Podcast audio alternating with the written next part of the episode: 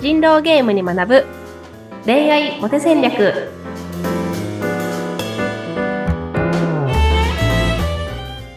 皆さんこんにちは恋愛コンサルタントの渡辺優香とインタビュアーのズッピーことズッシー秀嗣です。ゆいかさん、今週もよろしくお願いします。よろしくお願いしますはーい。あのー今週もお題いただいてまして、ストレートにお伺いしていきたいなと思うんですが、今回は負け続けるときにモチベーションを維持するコツ。これ、負け続けるときにって、これどんなことなんですか、まずは？そうですね例えば人狼ゲームを私そそんなに上手じゃないんですけどあの見る専門ではい。だからその自分で人狼ゲームやってもなかなか勝てなかったりその初日で釣られちゃうことが続いたりみたいなこととかあって、はい。で、まあ、婚活でもやっぱり自分がこうお見合いを全然申し込んでもこう受託されないとか、あの初回デートで振られちゃうみたいなことが続くとなんかそれ自体がそもそもこう嫌になっちゃってうん。なんかどうせ私じゃダメなんだろうなってなってやめちゃうみたいな話があったりするとああ、そっ思うんですけどかそっか。そういう意味ですね。うん。うんうん。うんうんでもそのモチベーションがそこで途切れてしまうとその活動自体が終わっちゃうから、まあ、そこで成長していくことっていうのはありえないわけじゃないですか。はいはい。で、まあね、別に結婚が人生の全てでもないし、まあ、人狼ゲームはまして趣味なので、別にできなくてもいいんですけど、でもなんか、でもなんかそれをできるようになりたいなと思った何かがあったはずで、だから結婚して家庭を持ちたいなとか、子供を産みたいなとか、なんかそういうのがあったはずで、その自分の気持ちにこう蓋をしていくのが、まあ、本当にいいのかどうかっていうのはあると思うし、はいはい、だからモチベーションを高く維持し続けるコツが身につけられたら、まあ、自分をより正しさの目標達成に向かってこうコントロールしていくことができるんじゃないかなと思っていて、今日はそんな話ができたらなと思っています。ああ、そっかそっか。ま、あー負け続けるっていうのは、その、例えば、プロポーズするけど、付き合ってって言うけど、ノーってなっちゃうとか。とかとかとか。そのとかとかの負け続けるなんですね。うんそうですね。うんはい。どう、どうなんです？やっぱ、当然人間だから負け続けると、モチベーションっていうのは下がっちゃうんだけども、うんうんうんうんうんどうだろう？例えば自分がもう絶対に素敵な彼女を見つけて幸せになるんだっていうそのモチベーションさえ持っていればっていうところなんでしょうかね。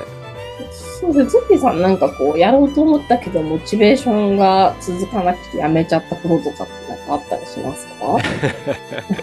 そうだねいろいろあるんですけどあの、まあちょっと健康を考えてスポーツクラブに行って、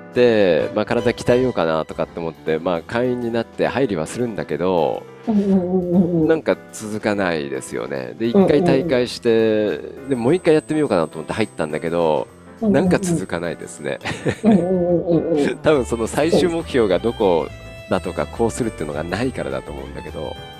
そうですね。うんでもその入る時には何かしらあったはずじゃないですか。そのそもそも今の自分の健康状態を維持できるだけでも十分意味があるとか、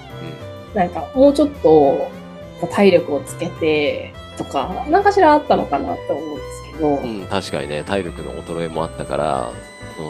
うんうんうん。うん、おお腹もあんまり出てこないようにしようとかね。そうですよね。でそれがなんで続かなかったかっていうと、うん。うんそう、これ言っても行かなくてもあんまり変わらないんじゃないって思ったからっていうところが、やっぱ結構あると思うんですよね。うん。で、健康ってまさにそうで、なんか1ヶ月行かなかったからっていきなりなんかガタッとくることはあんまりないから、なんかまあ別にちょっと仕事落ち着いてからでもいいかなとかって 多分ついつい思っちゃうと。はいはいはいうん思うんですけど、でそうですよね。なんか行くたびにすごいなんか腹筋の割れてる実感があって、うん周りからもめちゃめちゃ痩せたねって褒められてみたいな感じだったらまた行こうと思うじゃないですか。はいそう、ねうん そうですよね。そうその成果がねすぐ見えないっていうのもねありますよね。うんそうそやうですよね。うん、やったらやっただけどんどん変わっていくんだったら楽しくなると思うんだけどまあま変わんないかなみそうですたいな。そうですよね。そうなんですよ。そのあんまり見えないから、うんあのやめちゃうっていうのがあるわけなんですけど、はい。で、これが、あの、二つあって、はいあの、一個目のコツが、でもその、見える化するっていうのがすごい大事なんですよね。うんだから、その、毎日、その、ウエストのサイズを測るとか、はいはい。うんでそれを誰かに、その先生に送るとか、うん、なんかその、やったらやった分だけ成果が出てるなっていう状態にして、自分のこう脳内の快楽物質が出るような状態をどう作れるかっていうところがやっぱすごく大事なんですよね。はい。はい。で、で、じゃあ、でも、とはいえそんなにすぐ腹筋が割れるわけじゃありませんっていう時に、でもなんか、A、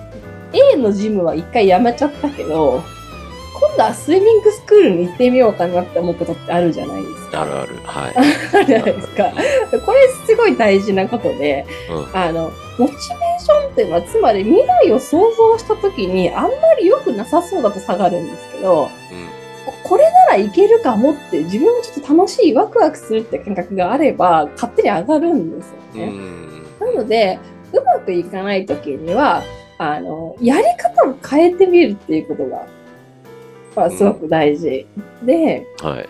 で、あの、今までは、その、電話をしてからデートっていう流れだったけどうん、今度は先にデートをしてから電話っていう風な流れに変えてみよう。うん。そういう風にすると、こっちならもしかしたらいけるかもっていう感じで、前だったらなんか、多分これぐらいの打率だろうなっていうのが見えちゃってたものが、見えなくなるんですよ。で、見えなくなると、なんか期待できるようになるんで、はいその見えなくしてあげることがすごい大事。これならいけるかもしれないって思えるように、うん。あの、自分にとってまだやったことがないことをこれからするんだっていう感覚になれる方法を一緒に考えるっていうのが、まあ、すごい大事なことかなって思うんですよね。うんうんそうか。そう、確かにね、あの、その通りで、その、ジムに行ったんだけど、あ、ジジム続かないなと思って、ちょっとうんプー、あの、プール、プールアクセスしたんですよ、本当に。図星だなと思って聞いてましたけど。うん。そうか。そうなるほどね。なんかじゃあ、なんかこういう結果が見えてくるぞっていう何かが見えてれば、それ、モチベーションにつながって継続できる力にもなるんですかね。そう、そうですね。だから、それが、なんか、ひ、なんか、こう、まくいくだろうっていうふうに思うのは、プラスに思えてるうちはいいんだけど、なんかこれをやってもあんまり効果がないだろうなって思ったら、そこにモチモチベーションを持ち続けることはもう不可能なんです。ね。だから、それだったら予測できないことをする方がモチベーションが上がるので、うん。はい、その予測、予測できないことをしようっていう考え方が、まずすごく大事です。はい。予測。うん、だから、ジムは続かなかったけど、もしかしたらプールなら続くかもしれないっていうふうに思うから、あの、行こうと思うわけじじゃないですか、うん。はいはい新しはいく。。なので、そういう状態にしてあげるっていうのが、まず一つ大事なことですよね。で、で二つ目に大事なことは、あの、嫌なこととか、あの、その、継続するってすごい大変なので、あの、継続しなくていい仕組みを作るっていう風に、ちょっと発想を逆転させると、すごくうまくいきやすいっていうことがあって、はい。例えばですけど、あの、いいねを、女の子にいいねを送って、相手とマッチングするっていう作業があるんですけど、これ結構時間取られるししんどいんですよ。で、それを、だから1日1時間やろうと思うと絶対挫折するんですね。1日、一日30分とか1時間やって、毎日2人ずつ送ろうみたいな、やると、絶対挫折するんで、う んそれだったら、あの、1日で全員送り切るようにしよう。目に、目に入って少しでもいいなって思ったらいいにして、その、それ以外の日も気が向いた時だけ、ちょっとでもいいなと思ったらすぐいいねする。あんまり深く考えずに全員1日で送り切ろうみたいにすると、あの、1ヶ月に1回だけならやれるっていう風になったりするんですよね。うん。なんで、ジムもし毎日行こうとか、週3回は行こうって思うから、結構辛いけどう、ん。例えば奥さんと一緒に月に1回ジムに行って朝から晩まで過ごす日を作ろうだったら、なんか、それならできるかもみたいなことってあったりするんですよね。はい人間その脳の、いや、切り、なんか考えていくと切り替えるのってめちゃめちゃエネルギー使うから、うん、なんか30分を5回やる、30分を4回やるより2時間まとめてやった方が楽だったりするので、うん。うん、その、あんまり継続しなくていい仕組み、その、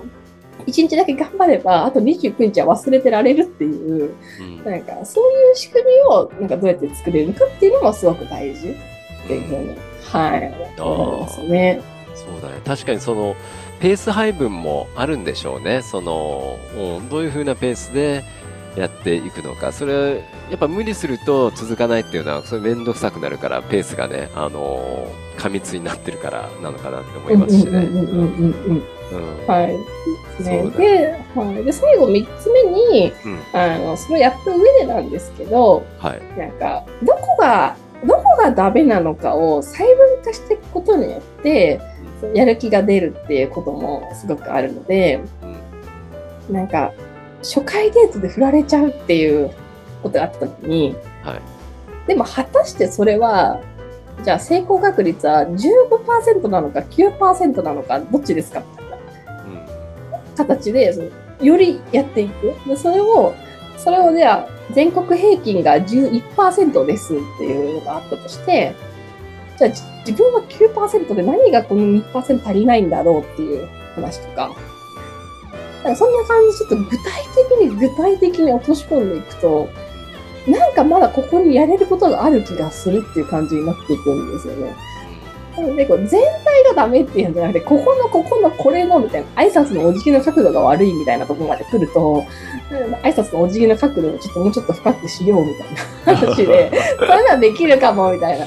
感じになってくるので、なるほどあね。の突き詰めないそうそう、何がダメなのかをしっかり突き詰めていってて、うんそれを決してなんか人柄とか能力とかのせいにしないで、うん。うん。その相手から見えている表面的な自分のどこを改善する余地があるだろうかって感じでこう落とし込んでいくと、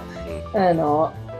なんか勝率上げられる気がしますって感じになったりなって、モチベーションがね、上がるっていうのがあるので、この3つです予測、予測できない状態を作るっていうところと、あの、継続しなくていい仕組みを作るっていうところと、あの、細分化して具体的な改善策を、あの、考えるっていうね。このつでやってもらえると、でも、おそらくほど皆さんモチベーション高く続けられられてるので、うんはい、おすすめですね。うん。わかりました。もう、モチベーション、そうだな。まだまだ爪が甘かったっていうのがわかりましたね。モチベーションね。あの、3つの今項目をゆいかさんが出してくださいましたけども、はい。あの、聞いてらっしゃるリスナーのあなたぜひ参考にしてみてください。はい。はーい。ね、モチベーション高く持ってまいりましょう。